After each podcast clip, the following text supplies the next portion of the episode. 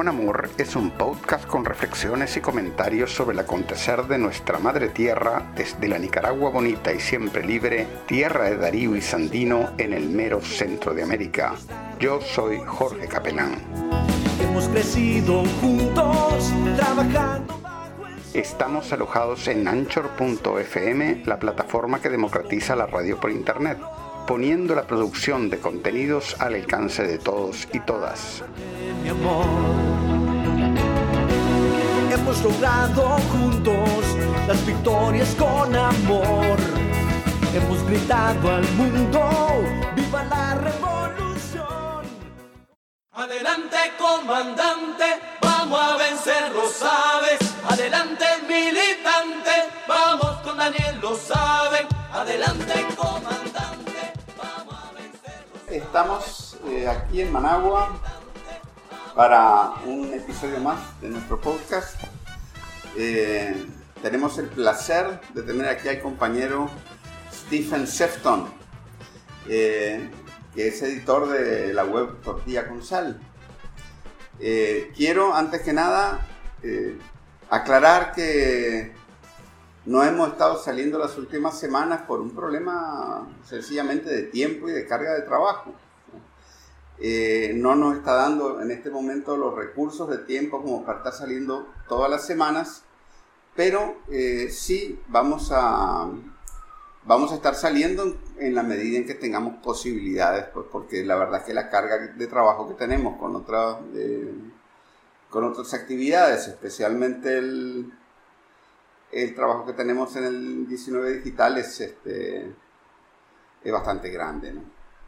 Eh, pero con Stephen venimos hoy a hablar sobre un tema muy específico de la situación eh, de la coyuntura actual de Nicaragua, este, que, que tiene que ver con un, con un sector que ha sido muy eh, golpeado por el terrorismo de la derecha, el terrorismo de la de la, de la derecha, ¿no? Sí.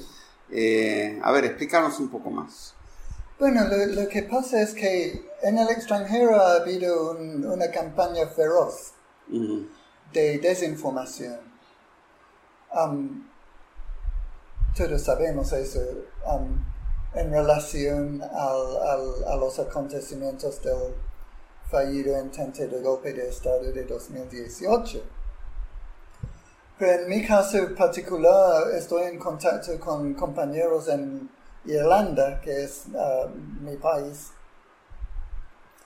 Y ahí hay una ONG que se llama Frontline Defenders, mm. que ha estado promoviendo bastante a personas como uh, Eva Amaya Coppens, como Francisca Ramírez, la chica Ramírez, y como este señor um, Medado Mairena. O sea que este, están haciendo propaganda en torno a personalidades que eran, eh, digamos, fueron mercenarios. Eh, Criminales. Eh, claro, ¿no? Delincuentes terroristas, sí. ¿no? Eh, aquí durante el, el, golpe, el fallido golpe de Estado sí, de 2018. Sí, entonces um, ellos como... Uh, dice uno de los compañeros o varios de los compañeros con quien hemos entrevistado que han sido las verdaderas víctimas de esta gente, um, la, son ellos que se, se, proyectan como las víctimas, sí. mientras que las verdaderas víctimas están dejadas en el olvido. Claro. Entonces, los compañeros en Irlanda me pidieron si podría reunir alguna información que podría ayudarles a contrastar las falsedades, las cínicas falsedades, um, que están siendo difundidos por organizaciones como Frontline Defenders, pero también Amnesty International, Human Rights Watch, la Federación Internacional de Derechos Humanos, con sede en París, Francia Todas esas organizaciones, lo que uh, algunos de nosotros llamamos la industria de derechos humanos. Claro. occidental, han estado promoviendo individuos como la chica Ramírez, uh, este Medado Mairena, Amaya Coppens, toda esa gente como si son héroes. nobles defensores de la libertad de expresión, etcétera, etcétera. Entonces, um, lo que me comprometí a hacer uh, uh, con los compañeros en Irlanda y con uh, otros compañeros de nuestra red de solidaridad en Estados Unidos, en, en Inglaterra, también tenemos compañeros en Bélgica, Francia, Francia, España, Alemania. Pero básicamente fue un grupo de seis de nosotros que nos pusimos a trabajar una serie de entrevistas um, que hicimos con uh, alrededor un poco más de 30 personas, un total de 23 entrevistas con más de 30 personas mm. uh, que uh, logramos entrevistar. O sea, algunas entrevistas eran colectivas. Sí, en algunas entrevistas habían tres personas. En la última entrevista había una, una, familia de más de 10 personas. Sí. Entonces, logramos hacer esas entrevistas y dejó mucho, mucho, mucho que hablar. Hay, hay, hay tantas cosas que surgieron, temas que son importantes. ¿Y esto fue en Nueva Guinea? Bueno, fuimos a Chontales, a, a, Huigalpa, en Palme de Lóvago, donde hubo un tranque muy um, uh, importante para los golpistas en ese tiempo. También San Carlos, donde entrevistamos a los compañeros de la Policía Nacional que sobrevivieron al masacre en Morito. Y también fuimos a Nueva Guinea. Entrevistamos a personas que conocen bien a la chica Ramírez.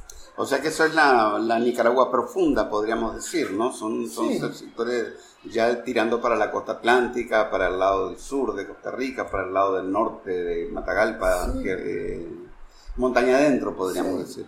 Bueno, no tanto. más que, solo fuimos a una comunidad que podríamos decir que es rural, porque logramos coordinar con las otras personas para que hablemos um, en, o en la ciudad o cerca de la ah, ciudad. Ah, bueno, pero la gente es de los sectores de, eh, campesinos de, Bueno, no tanto. esa fue una de las debilidades de mi punto de vista del reportaje, que uh, uh, hablamos, pero la realidad es que los tranques afectaron um, especialmente a los centros urbanos. Y aunque es cierto que golpearon también al, sector rural, ese fue de una manera quizás más indirecta. Pero hay, varias cosas que quiero explicar. Una cosa es que um, mucha gente de la oposición van a intentar desprestigiar y descalificar este trabajo. Van a decir que nosotros somos pagados de, del, comandante Daniel y del frente. No es así. nosotros en nuestro grupo de solidaridad trabajamos completamente voluntario. Yo no recibo un centavo de, del, del, gobierno. Yo, yo hago este trabajo por compromiso político y amor. Claro porque amor a este increíble pueblo nicaragüense. Una cosa que me impactó mucho haciendo las entrevistas, Jorge, es la calidad humana de, las personas con quien entrevistamos. Es que en, qué otro país podría encontrar personas que son, tienen la madurez eh, psicológica, emocional, político, moral para decir que el bien común de nuestro país es más importante que nuestro sufrimiento. Porque básicamente eso es lo que estaban diciendo. Ellos, ellos unos compañeros explicaron que al, inicio no estaban de acuerdo con la amnistía ah, de 2019, pero que al reflexionar entendieron la importancia de eso para la, estabilidad del país, por la paz y de promover la reconciliación en la sociedad. Sí, sí. Entonces hay muchos puntos como eso que ah, vale la pena analizar.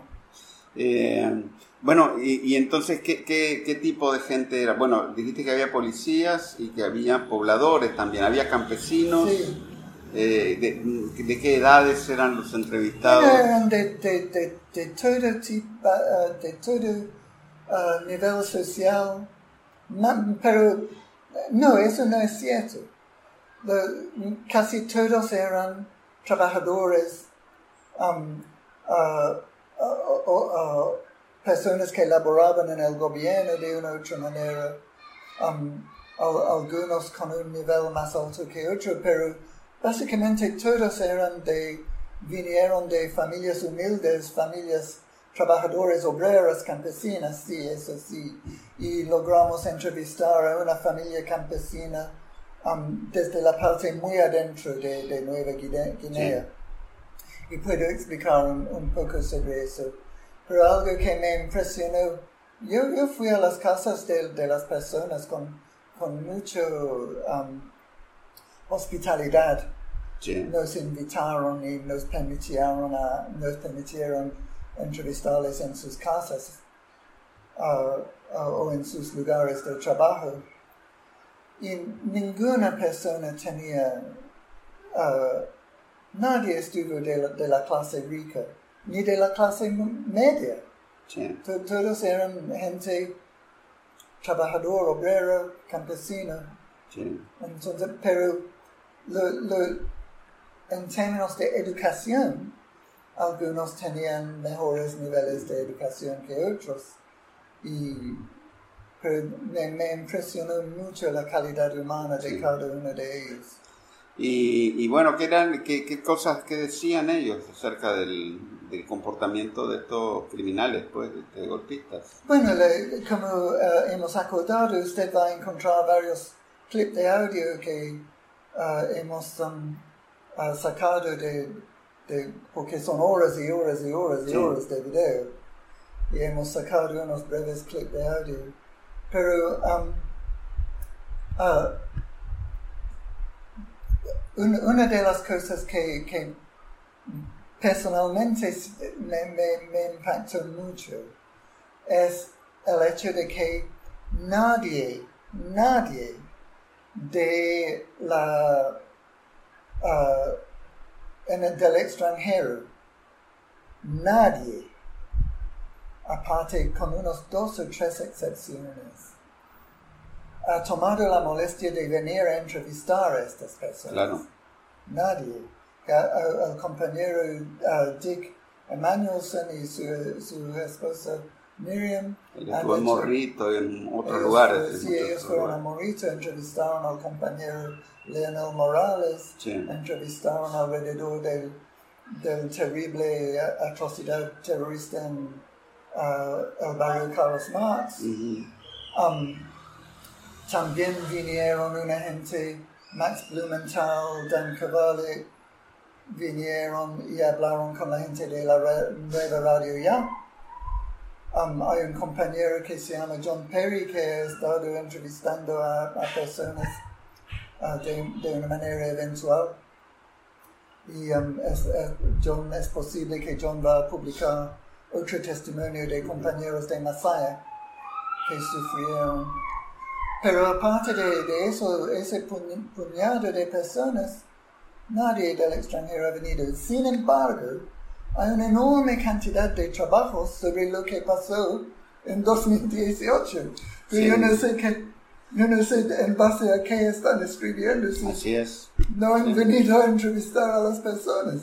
Bueno, sí, en realidad es una propaganda este, eh, muy, muy horrenda la que están llevando adelante los este, medios occidentales contra Nicaragua, ¿no?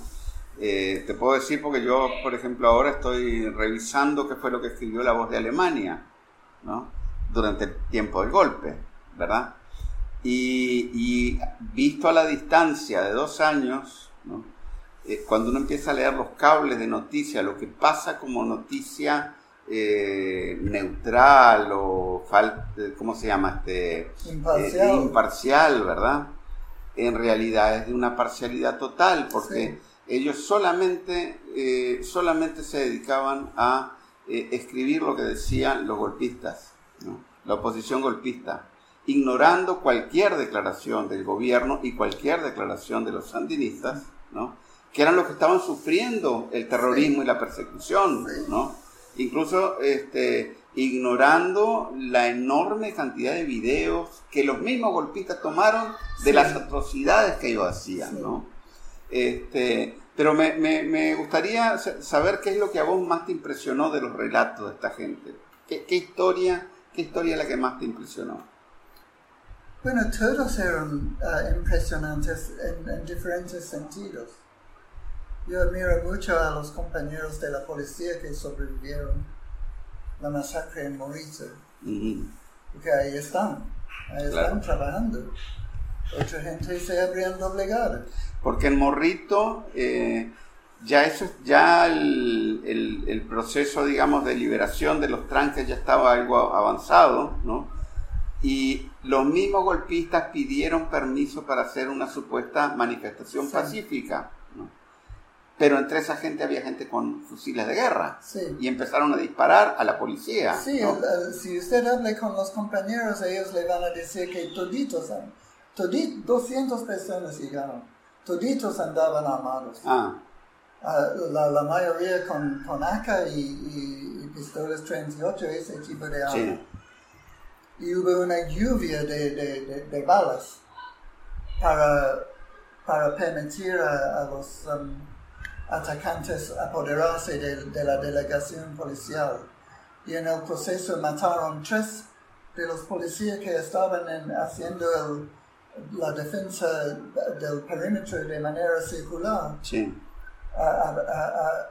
mataron a tres que les permitió entrar. Sí. Y lastimosamente las armas de los mismos policías en muchos casos se enconcharon, no funcionaron y ahí adentro mataron al, comisionado Luis Emilio Bustos. Y luego tomaron preso los, nueve uh, compañeros de policía y los maltrataron horriblemente. Eh, de, los audios que me mandaste había uno de un señor o de una familia, mejor dicho, en Nueva Guinea, que le, estaban, o sea, eh, ellos dicen que el objetivo era quitarles la tierra, o sea, aterrorizarlos para que no eh, dejaran sus tierras y, quitárselas. sí, entonces, cuando estuve platicando con los compañeros um, en, um, Nueva Guinea, yo les hice la pregunta a, a unos compañeros ahí que conocen la zona y les pregunté que me parecía a mí que todo el actuar del movimiento campesino, desde 2014 por acá, incluyendo lo que hicieron en 2018, tenían todas las características del crimen organizado. Y yo pregunté a los compañeros si ellos pensaban que ese fue una exagerado, si fue exagerado decir eso. Y ellos, dijeron, de ninguna manera, eso es. Mm. Son crimen organizado.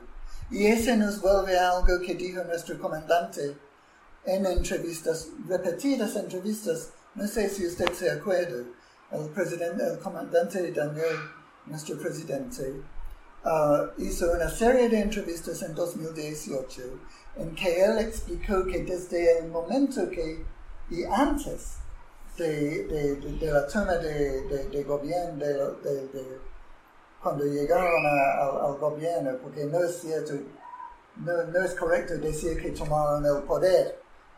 Llegaron al gobierno y luego seguía la lucha por el poder en enero de 2007. Pero desde esa fecha el comandante explicó a los periodistas extranjeros, si podemos dignificarlos con la palabra periodista, él explicó a ellos que un fenómeno constante durante todo ese tiempo ha sido el asesinato de, yo creo que la cifra que él dio fue hasta, hasta 400 personas desde 2007 por acá. Sí, Hablando sí. recuerdo que tuvimos una reunión incluso con él el, año pasado, en el, aniversario del, del fallido intento de golpe, ¿no? Eh, y he explicado así esa, ¿no? que eran varios cientos sí, de campesinos que, que, fueron asesinados en circunstancias, eh, podríamos llamar delincuenciales con, con tonos políticos, Sí. ¿no? Sí, ¿no? O sea, que gente que había sido contra sí. y eso, y, ¿no? buscando matar sandinistas, pero Sí. también robarlo, Sí, robarle, ¿no? exactamente. Sí. Entonces, en el caso de, de- de este compañero, el compañero se llama ah, el señor um, Santos Romero Reyes y su familia. Él estaba explicando que en 2018, una manera que el movimiento campesino movilizó apoyo fue por medio de intimidar a las familias. Y, y otro compañero policía, un compañero um, uh, creo que fue uh, un suboficial de la policía en Nueva Guinea, creo que es Oscar Luna, creo, el compañero. Él, él estaba explicando que la, la modalidad de operar de, de los tranqueros fue no identificarse como un movimiento campesino directamente, aunque todo el mundo sabía quiénes son. Um, porque la gente tiene miedo de indicar, de, señalar a los individuos ah, criminales. Entonces, ah, solo hablaron de los tranqueros. Los tranqueros me dijeron que si no les apoyo con mi camión, podría ser que hoy en la noche se agarra fuego. Um, o si yo no voy, me movilizo para apoyarles en los tranques, podría ser que quemen la casa con la familia adentro. Los tranqueros, así. Entonces, no identi- cuando, Claro. cuando están hablando con la policía, la gente tiene miedo de decir quiénes son. Claro. Pero, en cambio, este com- compañero Santos Romero Reyes, él nombró a alguna gente. Mm. ¿Por, qué- por qué? Porque a él le mataron a su hijo. Le mataron a su hijo a bala, con balas. Estaban amenazando a toda la familia. a- asaltaron a su yerno. um, y lo, lo hicieron. solo- cuando me contó eso Santos uh, Romero Reyes, el- yo creía que fue, estuve escuchando un acontecimiento de los 80 Mm. de la contra. Lle- lle- lle- llevaron su lleno, le llevaron a la laguna, le metieron su cabeza debajo del agua, le, le amenazaron, le golpearon, no lo mataron. Pero, ¿qué querían ellos? Típico aquí en Managua que pasan este, Sí. vendiendo Sí. a cada rato. Y entonces, ¿qué querían ellos? Sí. Lo que ellos querían eran, como dice, dijo el compañero Santos, primero quisieron que nosotros apoyamos a ellos los tranquistas, los tranqueros. Sí. Y luego, si no qui- qui- quisimos ayudarles, quisi- quisieron intimidarlos y hostigarnos para que abandonemos las tierras, para que ellos se apoderan de nuestras tierras. Sí. Y está hablando de ahí de un total de toda la familia, de la fam- del yerno, del compañero Santos, de su familia, quizás unos 43, 45 manzanas. Mm. Entonces no está hablando de grandes extensiones, pero eh, lo, lo- lo que el movimiento campesino y, y- y su- y los criminales que lo integran están haciendo es intimidan a la población. Ah, si los apoyan, bien. Si no, los ah, hace- ha- hacen todo para sacarles de sus tierras, para que venden barato, Sí. o, o- o- o que lo abandonan Sí. para que otros lo- se apoderan. Entonces ese es el, el, el, el quehacer del movimiento campesino en esa parte que es muy adentro, como usted estaba diciendo, es en, en la frontera, ah, el límite municipal entre el municipio de Bluefields y el municipio de Nueva Guinea. Es una zona muy difícil de acceso, es muy difícil para la policía mantener una presencia para garantizar la seguridad de la población.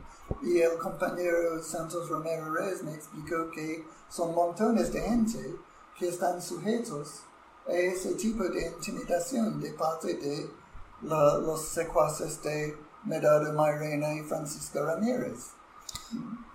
Sí, sí. Este. Este.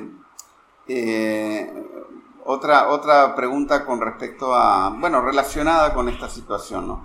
En Europa, en Estados Unidos, está, hay una campaña permanente de supuesta defensa de los derechos de los, de los misquitos y de las poblaciones originarias en la costa caribe.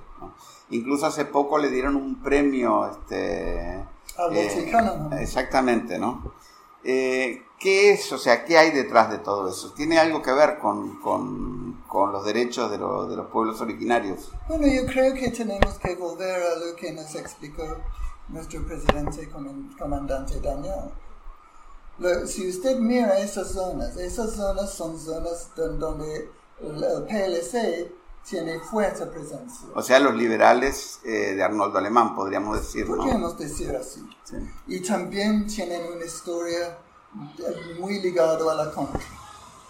En el caso de, la región autónoma sur, tiene eh, todos esos enlaces.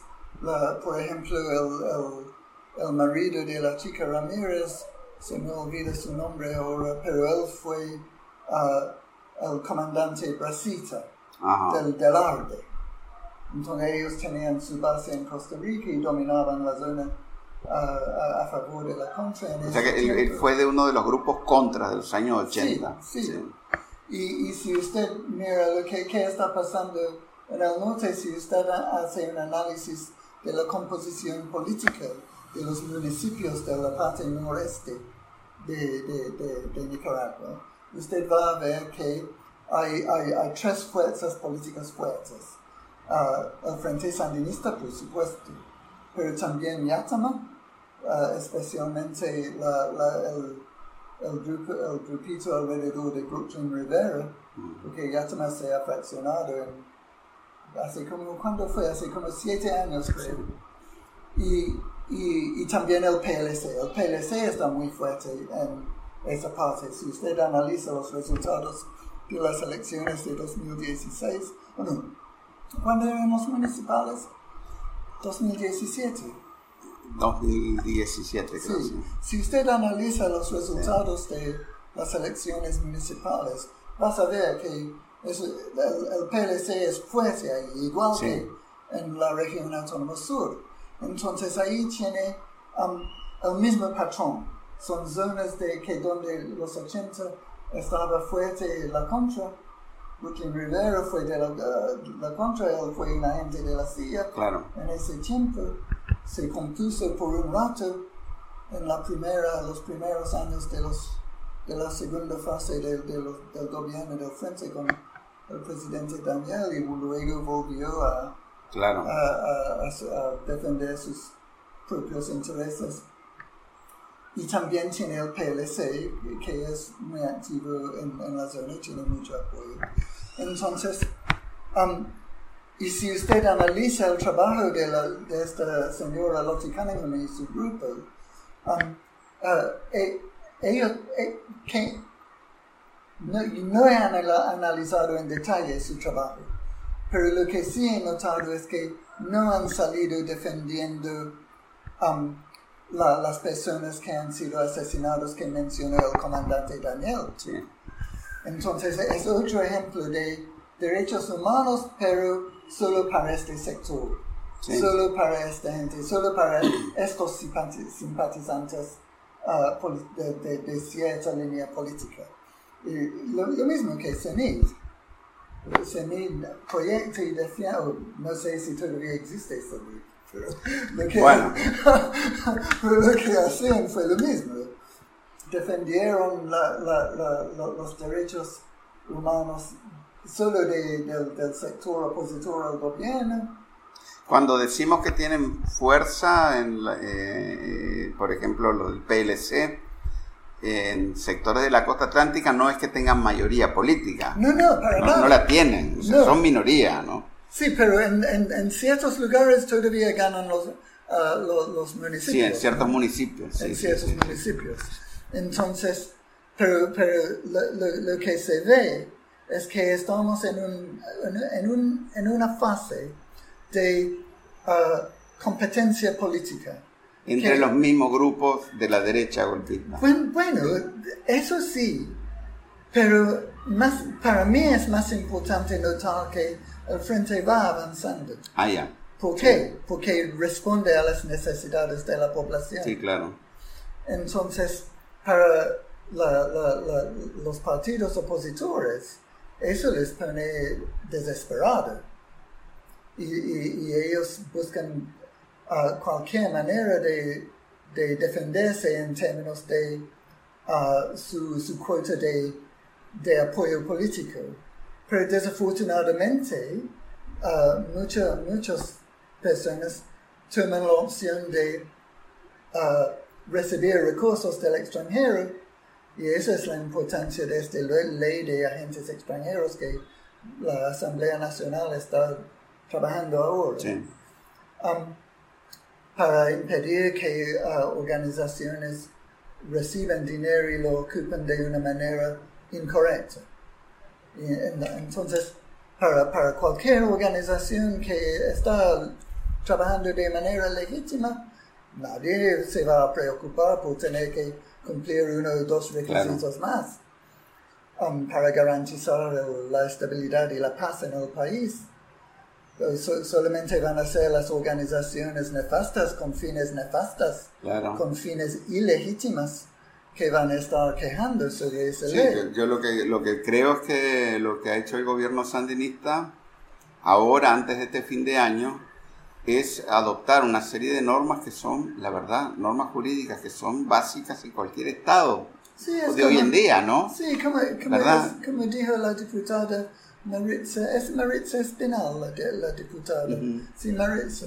Maritza estaba ah, platicando en una conversación con el compañero Alberto Mora. Mm, Y ella estaba explicando que cuando se pusieron a analizar estas leyes, estudiar y hacer investigación sobre um, la- eh, este tipo de ley, se dieron cuenta que en Nicaragua eh, eh, está desfasada claro, claro. y que todas estas leyes ya están vigentes en otros países, en Estados Unidos, en los países de la Unión Europea. Básicamente para explicarle a los este al, al- al público que nos está escuchando y que no necesariamente está al día con lo que pasa en Nicaragua, que se están adoptando eh, tres tipos de legislación, tres leyes grandes, importantes, ¿no? Una es un- una eh, una ampliación o un reforzamiento de las penas para todo tipo de crímenes de odio, tanto contra las mujeres, contra los niños, ¿no? como también crímenes de odio como los que tuvieron lugar durante el, derrotado intento de golpe de Estado. ¿no? Este, y esto implica eh, cadenas perpetuas para, para crímenes especialmente eh, horrendos, pues, ¿no? Eh, esa es una de, las de, la- de las normativas que se está trabajando y que yo creo que se va, según explicaba el doctor Gustavo Porras, presidente de la Asamblea Nacional, se va a votar por primera vez antes de fin de año y después ya, y, en- y al empezar el siguiente periodo se va a volver a votar porque tiene que ser, como implica cambios en la constitución, tiene que ser votado dos veces, ¿no? Eh, en dos periodos distintos. Eh, la otra ley es eh, la que estaba mencionando ahorita este, sobre el Los agentes sobre, los agentes extranjeros, que es una ley que existe, existe en toda Europa Occidental, existe en los Estados Unidos desde hace, desde, desde inicios del siglo XX, ¿no? Desde los años 1930. bueno, ¿no? Este, eh, y, y que básicamente implica llevar un registro de todos los todas ah, las instituciones que trabajen a nombre de gobiernos extranjeros y que reciban financiamiento, ¿no? Eh, para garantizar que cumplan con los fines estipulados en su eh, actividad, ¿no? que no vengan a decir que van a trabajar por el medio ambiente y terminen financiando partidos políticos, Sí, como y- ha sucedido. Y eso es viejo ese problema, porque yo me acuerdo bien, me imagino usted también, como el, el señor Carlos Fernando Chamorro Claro. ocupaba cinco en 2008. Yo me acuerdo que en aquel entonces la ministra de Gobernación fue la compañera Ana Isabel Morales. Y en una, una sesión de trabajo con periodistas, ella explicó cómo Carlos Fernando Chamorro y sus, sus familiares habían establecido una red de empresas que funcionaron como subcontratistas Claro. a la ONG 5 y canalizaron dinero para fines políticos a grupos como el Movimiento Autónomo de Mujeres, entre otros. Sí, sí, Entonces, en ese momento, el gobierno intentó aplicar la ley que, que existía en aquel entonces, pero uh, Carlos Fernando Chamorro logró burlarse de la ley y, y- y re- y- uh, salió gritando a nivel internacional uh, ataques sobre la libertad de expresión, cuando lo que estaba haciendo fue esconder sus finanzas. Claro. Entonces, él logró salir con el suyo en ese tiempo, pero en 2018 no. En Claro. 2000, pero para fortalecer la, la- la seguridad jurídica del- de la nación en ese sentido, esta ley de agentes extranjeros es muy importante. Y después este otra ley que se está eh, discutiendo actualmente es la ley sobre delitos eh, cibernéticos, ¿no? Que implica entre, o sea, en parte está mm, destinada esta ley a eh, perseguir todo tipo de delitos informáticos, de hackeo, ¿no? Eh, penetración de sistemas, ¿no? etcétera, pero también está eh, destinada a perseguir lo que sean crímenes de odio por internet, ¿no? Desde, desde los hombres que sacan, que distribuyen fotos íntimas de sus parejas, ¿no? Eh, como manera de chantaje o de desprestigio, de campaña de desprestigio contra personas, ¿verdad? Hasta también las cosas que vimos nosotros en el año 2018, que este, prácticamente a, a todos nosotros nos amenazaron de muerte, Sí. ¿no? Eh, en esos días del golpe, a través de las redes sociales, ¿verdad? Sí, también ese le hay que, hay que destacar que quizás 95% de esa ley de ciber- ciber- Seguridad. sí. ciberseguridad está diseñado a impedir crímenes comunes de, que, que antes de la- nuestra época de Internet, la- el fraude, la estafa, ese tipo, Sí. el hurto, es- especialmente en defensa de las empresas, por ejemplo. Entonces la ley está diseñada a impedir todos esos viejos crímenes, crímenes Mm. que ahora se hacen por medio de, del Internet um, Sí, sí. de una manera muy sofisticada. Entonces, es- es- desde hace tiempo se ha debido de tener esa ley. Este, entonces, hay que ver que todo eso son también parte de un ordenamiento que va teniendo Nicaragua como país, porque o sea, un país que ha vivido en guerra, en guerra civil prácticamente la mayor parte de su historia, ¿no? Sí. Y tenemos que entender que en la- eh, el- el- los 45 años de dictadura somocista, la gente vivía en un estado de guerra prácticamente, porque eh, había un control férreo sobre Sí. la población, ¿no?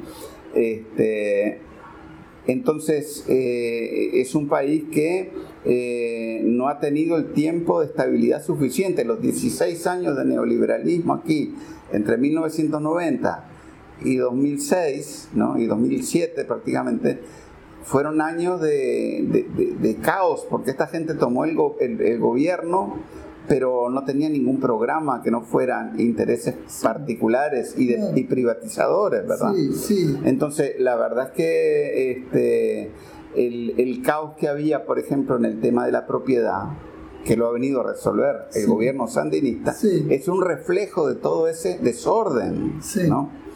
Entonces, estos últimos 13 años de gobierno sandinista han implicado un- una, una organización del país, ¿no? Sí. De- en todos los sentidos. Sí, una reestructuración a favor de las masas. Así es. Y, y- y eso es algo que, um, que lo- todo lo que usted ah, ah, está diciendo sale también en las entrevistas.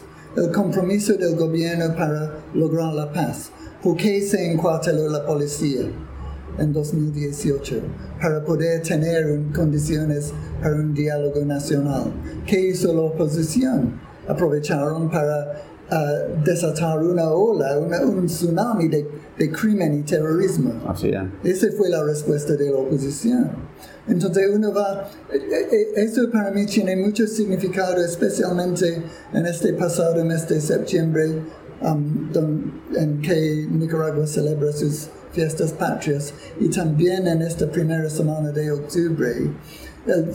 Para mí fue una revelación leer las palabras del compañero canciller um, Denis Moncada Colindres, ahí en la Concordia, donde celebró el, natalicio de, de- de- del general Benjamin Zeledón y el aniversario de su asesinato, su muerte a manos de las fuerzas uh, intervencionistas yanqui. Um, y, y- él, parte de eso, él citó unas palabras de, de Benjamin Zeledón y fue, no, no sé si le estoy dando textualmente, pero estaba, dijo Zeledón, nuestra lucha es para garantizar una, una, una, una vida decente a, a to- a toda la gente ah, pobre, a las masas, a toda la gente humilde, a, a- a- a- a las masas, a toda la gente anónima. Y ese para mí fue una revelación. Yo no sabía eso de Zeledón. Y, y entonces, con mucha más razón, Sandino vio a Zeledón como un precursor Claro.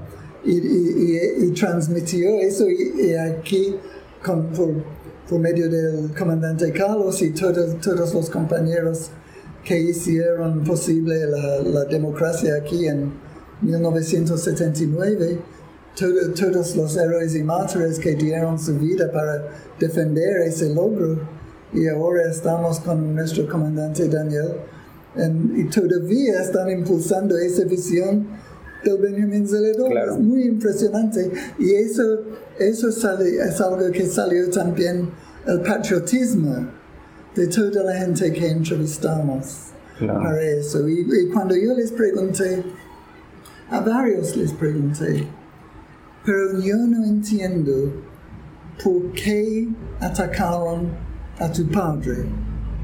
Por ejemplo, al, compañero Teodoro Ruiz, que asesinaron, igual que asesinaron a Bismarck Martínez. ¿Por qué atacaron? ¿Por qué uh, fueron ustedes los blancos de su odio? ¿Por qué? Y cada uno estaba claro, porque somos sandinistas. Entonces, ¿qué, qué quiere decir eso? Es que ellos representaban un- un- una política soberana, una política patriota, un, un proyecto político que viene de, de- de hace siglos Claro. de- para la liberación y emancipación del, del- del pueblo. Entonces, cualquier persona que está al lado de, los yanquis, que recibe dinero de los yanquis, obviamente va a atacar a, los sandinistas que de- defienden la patria. A- Ahora, eh, de acuerdo a las últimas encuestas que, han- que ha publicado la MIR, por ejemplo, los últimos meses, ¿verdad? Y de acuerdo al panorama, lo que se siente en la calle, ¿no? Se, ve que la derecha está eh, atravesando por un periodo de crisis muy fuerte, ¿no? Bueno, eso es histórico, ¿no? Y la- la- y ese fue parte del, del- hay que reconocer el logro de Arnoldo Alemán en los, en los años 90. Ah, Arnoldo Alemán fue una persona que tenía un poco, un, un poquito del- de la visión de, de- de nuestro comandante Daniel en términos de la importancia de la unidad. De la visión, ajá, ya, sí. Entonces, él, Bueno, él, eh, Arnoldo Alemán reivindica el gobierno de Celaya, por ejemplo, Sí. ¿no? Que fue un gobierno nacionalista, Sí. este, que fue, por cierto, derrocado por los Estados Unidos. ¿no? Sí. Y entonces en los 90 el, el logro, el gran logro político de Arnoldo Alemán, aunque pocos de su propia uh, simpatía política lo van a, a admitir, es que él unió a las fuerzas liberales en la alianza liberal, ¿verdad? Y fue gente mediocre como el, el ingeniero Enrique Bolaños, Claro. que ah, siempre haciendo, cumpliendo los órdenes de los gringos, ah, hizo el- un gran favor al Frente Sandinista de desbaratar la unidad liberal. y el trabajo de Bolaños fue uh, ha continuado y en, en- en un sentido importante cumplido por Eduardo Montealegre. Sí. Entonces, pero para, para, para mí eh, eso de, de- de- de la división, yo, yo soy extranjero, es difícil para mí comentar sobre la política interna de, de- de- de- del país. No, no estoy calificado, pero eso es algo común en diferentes países.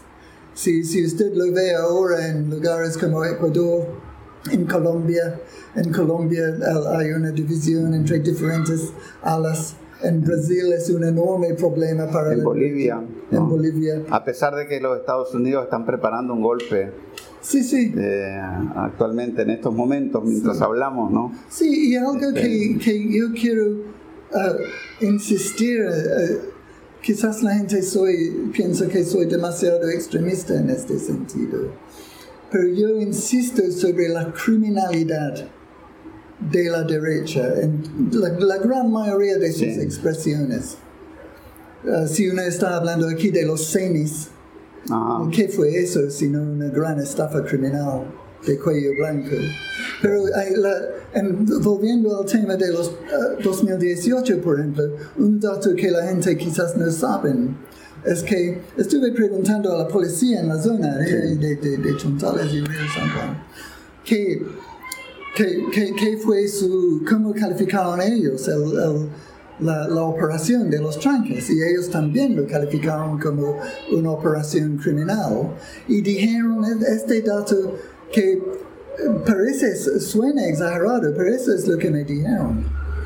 Que en un día, en toda esa región, en todos los tranques de toda esa región, fue, e- ellos calculan que um, el, el monto extraído, extorsionado de la población podría haber ah, sido hasta 50 mil dólares el día. Entonces multiplica por 80 días, está hablando de hasta Millones y 4 millones. millones de dólares. Entonces, y, y eso quizás suena exagerado, pero un, un- un ejemplo, los compañeros ahí me explicaron en las entrevistas que fue el, el típico fue que uno, eh, digamos un camión ganadero, llega a un tranque, ah, le piden entre hasta 15 mil pesos para pasar, o le bajan una bestia. Y eso es en un solo tranque. Sí. Pero en, en solo en Nueva Guinea habían 17 tranques, Sí. sin hablar de todo Chontales y Río San Juan y, y el área hasta Managua. Eh, para- Entonces es criminalidad. Sí, sí, sí. Y, y- eso se ve en todos los países. Mira en lo que está pasando en Colombia ahora con... ¿Cuántos muertes ahora? Son 223 Así asesinatos es. Así es. ah, este año. Y la industria de derechos humanos del occidente, ¿qué dice? Nada, a lo, sumo, Prácticamente nada. a lo sumo se lamenta, pero no, no hace nada. Y, y en todo caso siempre terminan este, apoyando al uribismo. ¿no? Y peor, um, yo, yo no quiero monopolizar Sí. la conversación, pero esta esta es una cosa que es importante para mí expresar. Um, hay- hay- no es únicamente los medios de comunicación. Si usted mira a las instituciones internacionales de derechos humanos, la oficina de Michelle Bachelet, supuestamente responsable para velar por los derechos humanos, o ah, la- la- la- el patético ejemplo de Paulo Abreu, gracias a Así Dios. es, en la, eh, en la CIDH, Sí, en, en la OEA. en la OEA, um, gracias a Dios el que él no está, pero solo lo van a Hay, eh, eh, hay que explicarle a los, eh, al público también que no, no, no necesariamente está metido en los detalles de lo que pasó Sí. aquí en el 2018, ¿no? Sí, que la CIDH, la, o sea, la Comisión Interamericana de Derechos Humanos, jugó un papel totalmente parcial a favor de los golpistas. El señor Paulo eh, Abreu vino aquí a arengar a favor de los y golpistas. estamos ¿no? a su lado. Muchachos, estamos- hay es. una grabación de él Sí, sí. diciendo eso. Sí, sí. Este, eh, el gobierno, el gobierno le pidió a la CIDH que viniera a Nicaragua, Sí. ¿no? Para que constatara la situación de los derechos humanos y lo único que hizo, se- a, lo que, a lo único que se dedicó la CIDH fue a recibir a la gente que estaba trabajando con los mismos golpistas. Los mismos funcionarios de la CIDH contratados aquí eran todos de los golpistas. Sí, sí, sí. ¿no? Sí. Entonces, Sí. bueno, y ahora tiene un, un gran este, escándalo, Pablo Abreu, eh, en la CIDH con acusaciones de Acoso eh, sexual. acoso sexual y todo tipo. Sí. o sea, eh, eh, pero, pero hay que decir, ¿no? El que lidera esas acusaciones también es este eh, el secretario general sí, de la OEA. ¿no? Almagro, ¿verdad? Almagro. que a su vez enfrenta serias críticas porque él lo que hizo en la OEA fue poner a todos sus amigos Sí. en todas las Sí, instancias. ¿no? criminal- criminalidad de la O sea, derecha Eh, este, eh, no, y además, o sea, el caso terrible, no terrible de la OEA, y que yo, yo creo que es un organismo que hoy en día tiene cada vez va perdiendo más fu- fuerza política, ¿no? Es que le dan el poder ¿no? a un representante de la mafia de Miami, Sí. ¿no? Eh, que es el representante de Estados sí. Unidos, ¿no?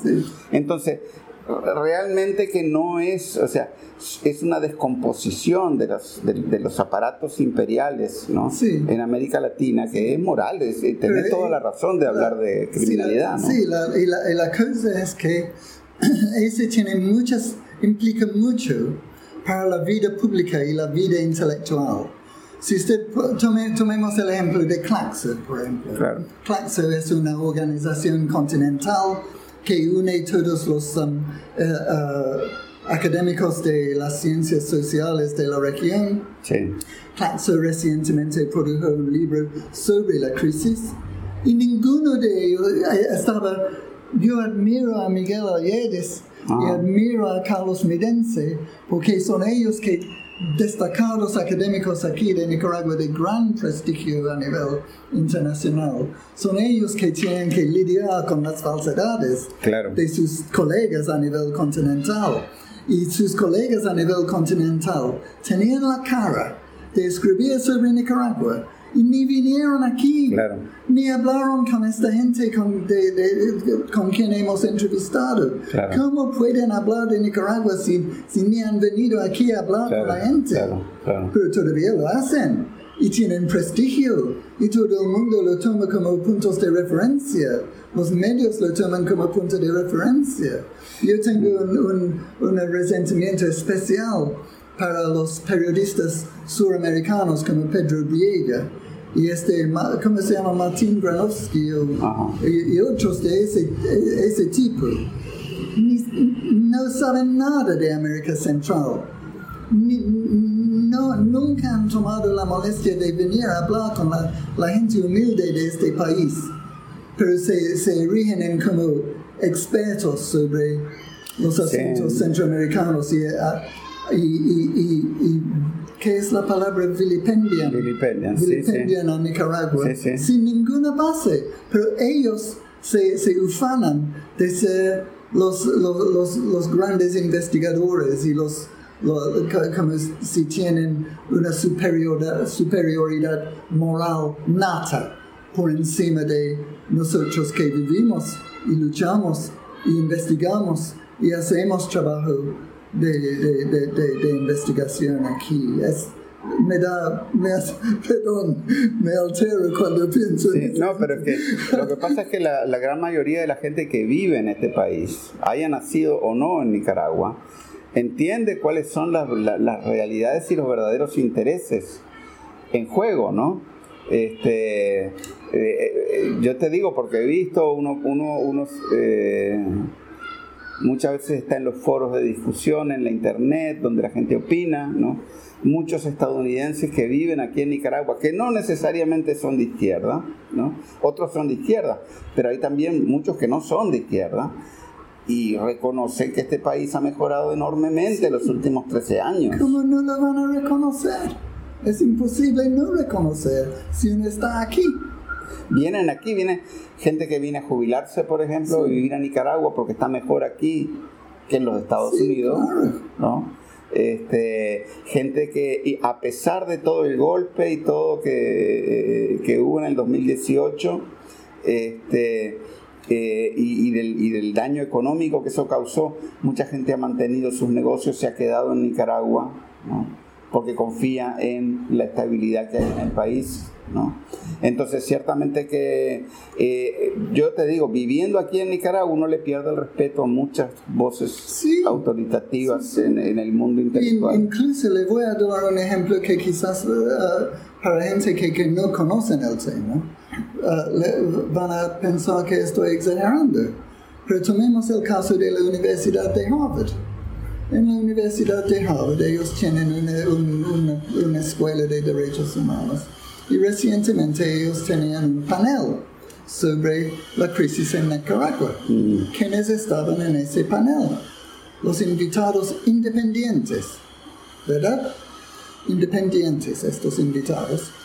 Um, Eva Maya Coppens, Ajá. para hablar sobre su experiencia de derechos humanos en el país.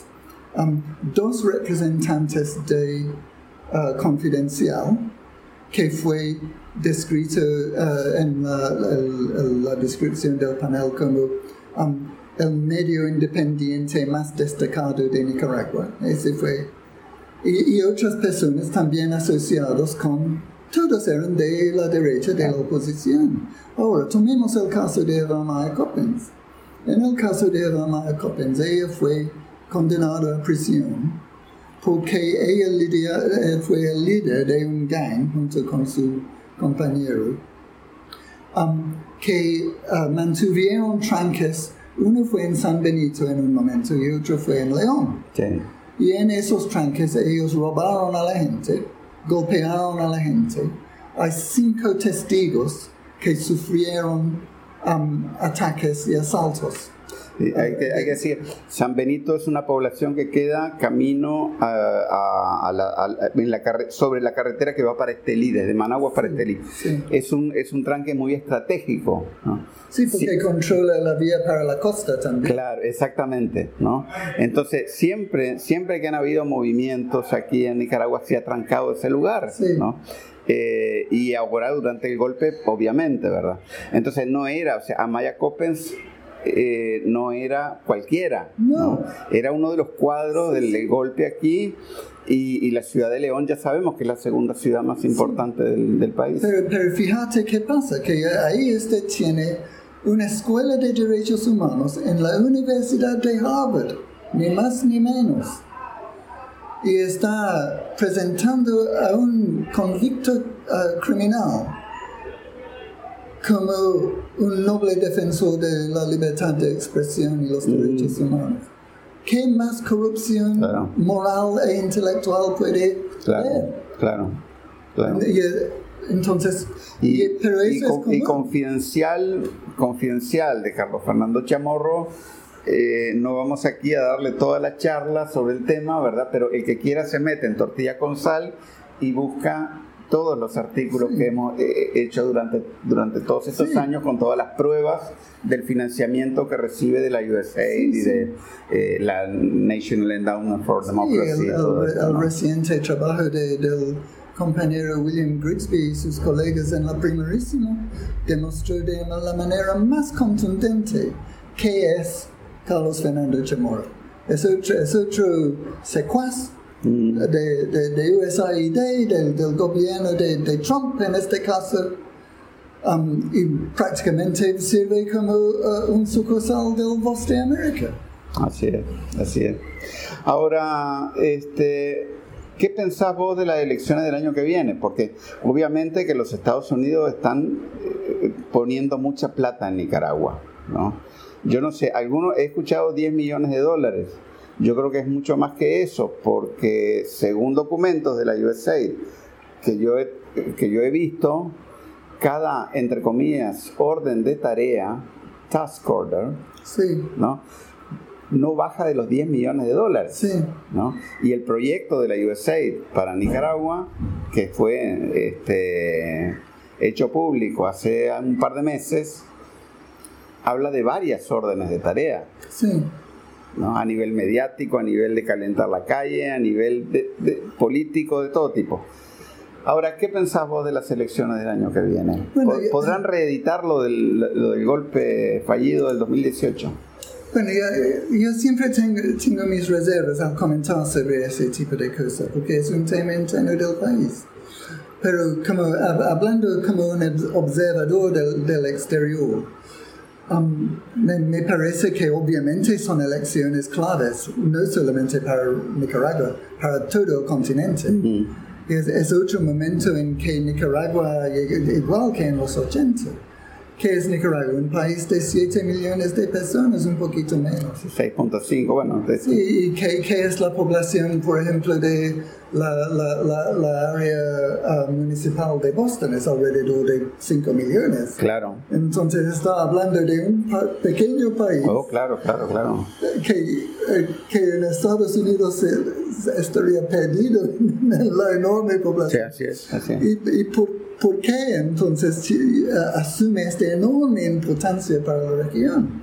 Es lo que estamos hablando en, re- en relación a Zeledón. Mm, O a, Benjamín a Celedón, sí. Sí, es- es- estamos hablando de un país que reivindica la soberanía de los pueblos, el derecho de la autodeterminación, um, y la, la- no- más allá de, de- de- de- de la cosa nacional, a la emancipación continental en, en todo el sentido promovido desde el tiempo de Simón Bolívar, por medio de Martí, por medio de todos los próceres de la independencia continental de América Latina y el Caribe, el, com- el comandante Fidel y Raúl Che, que vamos a celebrar pronto su aniversario, um, el comandante Chávez, el, el heroico presidente Nicolás Maduro y sus colegas, el heroico compañero Evo Morales y sus colegas. Entonces, eh, eh, la, la elección es parte de ese fenómeno, es, es igual de importante de las elecciones en Bolivia, no quizás en el sentido material, pero en un sentido moral tiene esa importancia continental. Entonces, primero hay que decir eso, explicar eso. Sí. Um, y en términos de, de, de, de qué podría pasar, entonces obviamente de la- la- el reforzamiento jurídico que el poder legislativo aquí en el país está haciendo en estos momentos tiene que ver mucho con la defensa de la soberanía del país y de, su capacidad de, ser autónoma. De, autónomo, perdón. Entonces, um, obviamente eso, eso es muy predecible. Um, la oposición aquí, ¿para qué están pagados? Están pagados para desestabilizar, para ah, ah, proyectar una imagen en el extranjero que no tiene nada que ver con la verdad, la realidad del país. Entonces podemos esperar mayores intentos de desprestigiar y descalificar el, trabajo de nuestro gobierno, que es el, el gobierno más exitoso en la historia del país. E- Incluso es el gobierno con, con más reconocimiento, aún a nivel de las instituciones internacionales en la región. Es, el gobierno que tiene mayor prestigio en términos de la implementación de sus proyectos. Es un gobierno que ha logrado ah, ah, equilibrar el país en una situación, primero el golpe de Estado fallido, segundo esta ah, pandemia que ha golpeado a todo el mundo quizás no por su peligro en sí, sino por las medidas que han tomado para contrastarlo. Pero nuestro gobierno aquí en Nicaragua es el, el más exitoso en- prácticamente en toda la región, con la posible excepción de Venezuela y Cuba. ¿Verdad?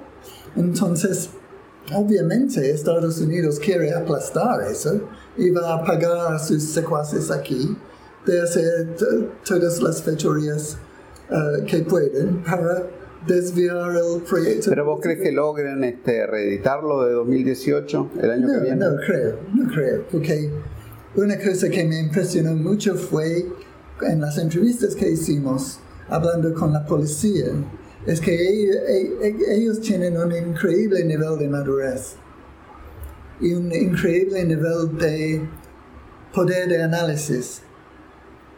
Um, y, y, no ven las cosas a, a lo loco, a, a la carrera, ellos, ellos, analizan. Entonces yo no veo que va a surgir cualquier, y, y creo que han mejorado su inteligencia, su, su, trabajo de inteligencia, tanto el ejército como la policía. Um, y, y, eso implica que eh, van, el comandante Daniel va a ser como una karateca muy experimentado que ve viniendo ah, el golpe. Sí, sí. Ellos van a ver el golpe llegando. Sí. Y, y, y, lo, van a, lo van a esquivar, lo van a evitar, va, y, y, luego van a dar el contragolpe. Sí. En, eh, así, dicen, así, va a ser. Dicen, este, hay un dicho en Nicaragua que, este, que dice así, en guerra avisada no mueren soldados. Sí. ¿no? Sí, sí. Este, Yo no creo que Sun Tzu tiene nada que enseñar a nuestro comandante Daniel. No, bueno, este, yo creo que también el comandante seguramente que este, eh, no le hizo falta leer el arte de la guerra. ¿no?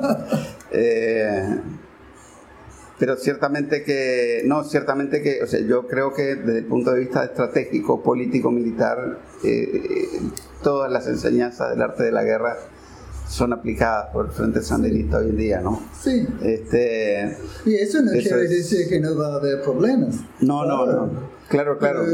Van a, van a ser problemas manejables o problemas que logran desviar el proyecto político de su camino, y yo no creo. Sí, un, un serio riesgo que corre en los Estados Unidos, aquí en Nicaragua, es que la cantidad de plata que están metiendo tenga el efecto contrario al que ellos buscan. ¿No? Porque ya se ve el nivel de confrontación que hay dentro de la misma derecha. ¿no? Por fondos, en primer lugar, la mayor parte de ese dinero va a ir a contratistas estadounidenses, no va a quedar en Sí. Nicaragua. ¿no? Sí, claro. Este, esa es una. eso es ¿no? un, un- un- algo fundamental de la llamada cooperación para el desarrollo. Así es, así es, así es. así es. Este, segundo, ¿no? Lo que llegue a Nicaragua va a llegar a grupos selectos, ¿no? De la misma oligarquía que siempre se ha beneficiado, ¿no? O sea, no todos los golpistas tienen el mismo nivel de influencia, ¿no? Son unos poquitos los que tienen ese, eh, la influencia, eh, un alto nivel de influencia, ¿no? Entonces, por ese lado yo no creo. Y después también por otro lado, que aquí yo no sé, pues me parece a mí que hay como un 30% de la población o algo así que es de derecha, ellos son ideológicamente de derecha, ¿no? Sí. Y no se puede esperar que se vayan a convertir al, al sandinismo, ¿verdad? O sea, tal vez lo hagan, pero tendrán que son, son identificaciones que son duran, duran, eh, duran por generaciones en la conciencia de la gente, ¿no? Pero eso no quiere decir que ellos estén totalmente de acuerdo con el golpe. O sea, en realidad si uno se pone a ver ¿no? la opinión popular sobre temas, eh, ¿quién debe decidir? ¿Un país extranjero o los nicaragüenses? El 99% de la gente dice claro. los nicaragüenses. Las encuestas de MR lo demuestran. Claro, ¿no? Que, que hay, o sea, en Nicaragua es mala palabra ser injerencista, ser intervencionista, ¿no? Eh, y, y la gran mayoría de la gente se siente, dice sentirse orgullosa de ser nicaragüense, Sí. ¿no? Entonces, ellos tienen, o sea, mucha gente que es de derecha y que probablemente vote por cualquier candidato de derecha que le presenten, ¿no? No es gente que va a estar dispuesta a aceptar, ¿no? Dócilmente cualquier movida golpista, o sea, por lo menos no van a querer ellos meterse No, eh, en actos violentos y Sí. de ese tipo, ¿no? Sí. Y yo creo que hay una buena parte de, de la gente también que ha tomado distancia de lo que sucedió en el 2018 aquí. Sí. Hay mucha gente que estaban confundidos por la desinformación y que se, se han actualizado con la, la- la- la- la información verdadera. Y ese fue uno de los objetivos de estas entrevistas, por ejemplo. Pero algo que quería comentar, me gustaría saber qué piensa usted, Uri, es que Um, yo tengo la idea de que Nicaragua refleja una realidad continental, que uh, la- las fuerzas progresistas que quieren uh, lograr un sistema que beneficia a su población enfocado en las necesidades de la persona humana y no en las ganancias corporativas. Claro. Esa es la división fundamental que veo a nivel continental entre Sí. las fuerzas políticas. Entonces, um, en la mayoría de la región, los países de la región, la- la- hay, hay fuerzas políticas que tienen alrededor de 40 o 45% de apoyo en base a ese tipo de programa. Sí. Luego hay fuerzas de la la derecha que tienen entre 25 y 30, 35% de apoyo a nivel continental. Y el restante es, son los no sabemos, que los don't know en inglés, que, que cada lado tiene que luchar para ganar. Entonces, en el caso de Nicaragua, tenemos que 45%, 50% de, de, de apoyo para el frente, algo así. El piso, el piso es 42 por ahí, 42, 45 es lo mínimo, Sí. ¿no? ¿Y eh, la oposición? Eh, ellos te- 25. eh, eh, el piso, el techo de ellos es como 35, 35. no pasan de 35. Yo no creo, o sea, Sí. aquí cualquier elección el frente este, sacaría cerca del 60% de los votos o más. Sí. Entonces, en Nicaragua, Pero, o sea, lo que quiero decir, la gente que siempre vota por el Frente Sandinista son 45%. sí. Entonces, eso es lo que pensaba. Y es muy parecido a otros países. Entonces, tiene 80% que van a votar por un lado u otro de una manera bien definida. Y 20% que no. Claro. Entonces, ¿qué es la tarea? Me está hablando de qué va a pasar con la elección. Y quiero eh, ofrecerle la idea de que Estados Unidos va a enfocar sobre cómo influir el 20%. No va a perder tiempo ganando los 35 de la oposición. Ya lo Claro, exactamente. No va a perder tiempo um, ajenando apoyo del Frente Sandinista. Claro, pero, pero eso es, es problemático Pero- también. Solo, solo- Sí. solo. Sí. Entonces, ah, Estados Unidos va a implementar políticas que impactan en la vida del 20% de una, manera que ah, hace que ellos no voten para el. Mm. Sí, yo creo también, ¿no? El, el embajador este trata de no hablar mucho, aunque las veces que ha hablado, ha hablado, este, yo creo que desacertadamente, ¿no? Eh, pero, pero sí es, eh, tiene un perfil más bajo que otros públicos, ¿no? Pero ciertamente que ellos este, lo que tratarían sería precisamente de eso, de ganar el 20%. Ahora, vi un programa político que sacó la unidad azul y blanco, o, o mejor dicho, que estaba promoviendo el MRS dentro de la, de la unidad azul y blanco, ¿no? que precisamente ¿no? solo hablaba de temas sociales. ¿no? Después, después lo- como demandas políticas, solamente planteaba al final una reforma a la Constitución. Ah, No, una, no, una reforma al sistema judicial. ah, ¿verdad? Obviamente, esa reforma del sistema judicial es meter preso a todos los sandinistas, es obvio, ¿no? Es, ob- es, es fácil decirlo, es más difícil hacerlo, ¿no? ¿Verdad? ¿No? Este, y después, ¿cómo ellos lograrían desarmar, ¿no? un sistema judicial que se ha fortalecido desde el punto de vista institucional, ¿no? No es tan fácil, ¿no? O sea, algún tipo de ruptura violenta con el Estado, ¿no? Debería haber para poder hacer lo que ellos quieren, ¿no? Ahora, ahora ciertamente el que proyecto RAIN, el- ese famoso Sí. proyecto de la USAID. De la USAID, esa es exactamente la línea de ellos. Claro, que es una, en realidad el proyecto ese, RAIN, eh, que son las siglas del proyecto, Sí. ¿no? Eh, en realidad el- ellos se están preparándose para dar la lucha electoral, para garantizar el funcionamiento futuro, ¿no? O continuado, ¿verdad? De estos grupos este, Sí. de, de- de- de- de la derecha golpista, ¿no? Y para promover una eventual eh, ruptura antidemocrática, pues aquí en Nicaragua, un golpe, ¿no? Sí, Están trabajando en tres líneas, Sí. ¿no?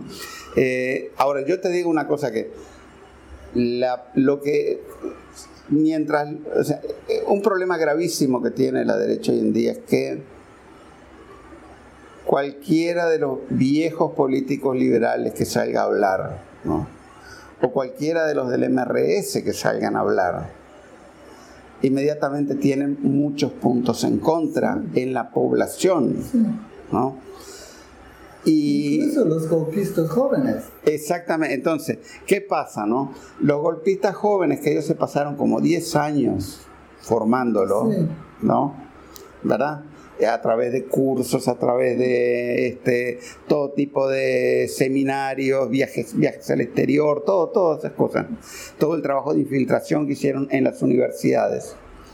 Toda esa estructura se quemó, sacó todo, se mostró como era. ¿No? Y, eso toma tiempo, o sea, eh, toma tiempo formar a otra generación de golpistas. Y que además que deberán ser golpistas ya que no vengan con el mismo discurso de los liberales. Y lo mismo pasa en el caso de la chica Ramírez y Mairena. Ellos están completamente quemados con la población de la zona. Ellos solo logran mantener un nivel de apoyo con la intimidación y el hostigamiento. Ese es el motivo por qué a nivel internacional ahora están sacando a Lottie Cunningham.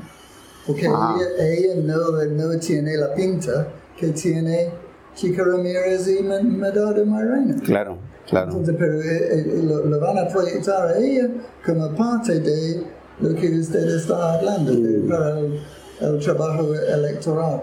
Ahora es interesante porque, por ejemplo, Medardo Mairena, un militante del PLC, de Arnoldo Alemán, ¿no? Sí arropado por la hija de la Mónica Baltodano, que supuestamente es de izquierda, que, que incluso engañó a muchos compañeros y movimientos de izquierda eh, haciendo giras por el mundo, diciendo que ella era revolucionaria y que estaba ayudando a los campesinos. Sí, el, compañero, el Chele Grigsby, demostró con los documentos internos de USAID, hay que explicar que no son documentos de AID de Washington, son documentos internos de la embajada aquí, porque una manera en que intentan desacreditarlo es decir que no son verdaderos documentos de USAID, sí lo son. Y, lo que William Grigsby uh, demostró es que Popolna, que fue el, uh, que no existe ahora, que fue la pulpería familiar de los Baltodano, Mónica Baltodano, Julio López, mm. Ricardo Baltodano, la, Mónica López, la hija de Mónica Baltodano. E, e, e, ese recibió cientos de miles de dólares de USAID, a la vez que en su sitio web, si usted iba, yo hice ese trabajo, yo intenté descubrir qué dijeron ellos que de sus fuentes de financiamiento y en su sitio web no incluían el dinero que recibieron bajo la mesa del claro. USAID. Solo hablaron de ayuntamientos en España, algunas organizaciones ONG de Europea. Entonces, en, no únicamente engañó en el sentido que que uh, engañó políticamente a la gente, mintió sobre de dónde sale su dinero, que es otro motivo de la importancia de esta ley de agentes extranjeros. Yo te digo una cosa, realmente no es porque a mí me interese hacerlo, ¿no? Pero si yo fuera del partido Die Linke de Alemania, yo me estaría rascando la cabeza, porque quiere decir que me metieron un gol de media cancha. Sí. ¿No? ¿Cuántos, ¿Cuántos movimientos de estos progresistas que hay en Occidente no apoyaron a estos golpistas criminales, ¿no? que estaban siendo financiados por los Estados Unidos? Sí, los, famosos socialistas, el, World, ¿cómo es? World Socialist, me olvido cómo se llama, pero gente como Eric Toussaint, por ejemplo, um, que es un destacado académico en, en Bélgica él nunca ha venido aquí a hablar con las cooperativas a nivel de base en Nicaragua. Pero se, se, proyecta como gran experto sobre en, Nicaragua. ¿En base a qué? En base a su amistad y su afinidad con los Baltodano. Sí. Estúpido. Pero es lo mismo como en el caso de la Universidad de Harvard. Hay muchos destacados académicos en Europa y en las Américas, en Norteamérica, Sudamérica, en el Caribe, que se, se, se, se jactan de ser grandes expertos sobre Nicaragua, sobre América Central, y no saben nada. Así es, así es. Realmente, o sea, eh, eh, yo creo que me parece que eso que estás diciendo es muy importante, no solamente en el caso de Nicaragua, sino en el caso de cuál debe ser la actitud de los militantes políticos, de la gente que se comprometa con determinados proyectos sociales y que no crea que en, las palabras de los expertos están las grandes verdades, tienen que mirar la realidad y comparar lo que se, lo que se dice con lo que se hace. ¿no? Porque, porque, en el caso de Nicaragua han desfilado casi toda la intelectualidad de izquierda, ha cometido errores gravísimos. Sí, sí, sí. yo, cuando la gente, cuando, a veces la gente me invita a participar en programas y nunca me gusta que me dicen que soy un experto. Yo soy un compañero obrero que de vez en cuando escribe y ustedes igual. Nosotros somos gente que uh, identificamos con uh, nuestros colegas, nuestros compañeros uh, de, de, de, las comunidades, de, los barrios. Nosotros no, no vamos a conferencias, grandes conferencias. No, nadie nos paga eso, aunque yo tuve una oportunidad el año pasado de ir a Venezuela ah, sí, y eso fue fascinante. Pero estamos hablando de los académicos que van de conferencia a conferencia hablando tonterías de, de, de, de, Nicaragua. Es, bueno, pero, y, eso es algo muy importante de explicar a la gente. Nosotros no, no estamos pagados para hacer eso. Nadie nos paga como pagan millones de dólares a Carlos Fernando Chamorro para hacer un, secuaz de la incluso este, este podcast que estamos haciendo ahorita es totalmente eh, ideal, o sea, por eso no, a mí nadie me paga por, por hacerlo, ni, Y, no nos pagan por ir a la televisión a, hacer análisis político. Ni por, incluso los artículos que publicamos, que a veces son, que toman bastante tiempo, ¿no? Eh, son hechos con trabajo robándole horas al tiempo libre. es, básicamente. es trabajo de amor y trabajo de compromiso político. Nadie nos paga para hacer esto. Este, bueno, yo te quiero agradecer mucho esta conversación que hemos tenido. Gracias a usted. y bueno, ya tendremos oportunidad de abordar otros temas, entre ellos la pandemia, el tema de las elecciones en Estados Unidos. Voy a invitar a, Camilo Mejía. Sí, sería excelente. Este, a tener otro, otro episodio del podcast. Eh, e incluso también ya estoy preparando otro episodio este, con el compañero Lenin Fischer Ah, un historiador leonés Que, que, sacó un libro este, sobre la guerra contra Somoza ¿no? en León, porque es muy importante porque este, las fuerzas del Frente Occidental, Rigoberto López Pérez, fueron las primeras que entraron a Managua, sí. las que tomaron el búnker de Somoza. Entonces él cuenta toda esa historia. ¿no? Y va a estar, yo creo que va a estar interesante y bueno, y seguiremos, este, sí, seguiremos hablando oportunidades si Dios quiere. Así. Bueno, muchas gracias. Bueno, gracias a usted,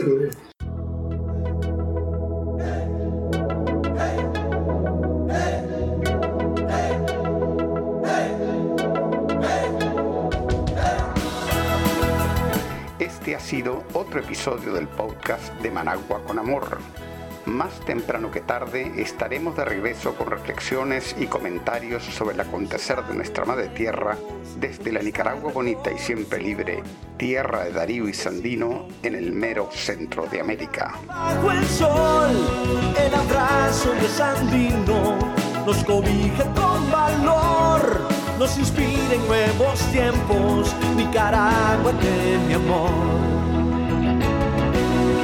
Hemos logrado juntos las victorias con amor. Hemos gritado al mundo,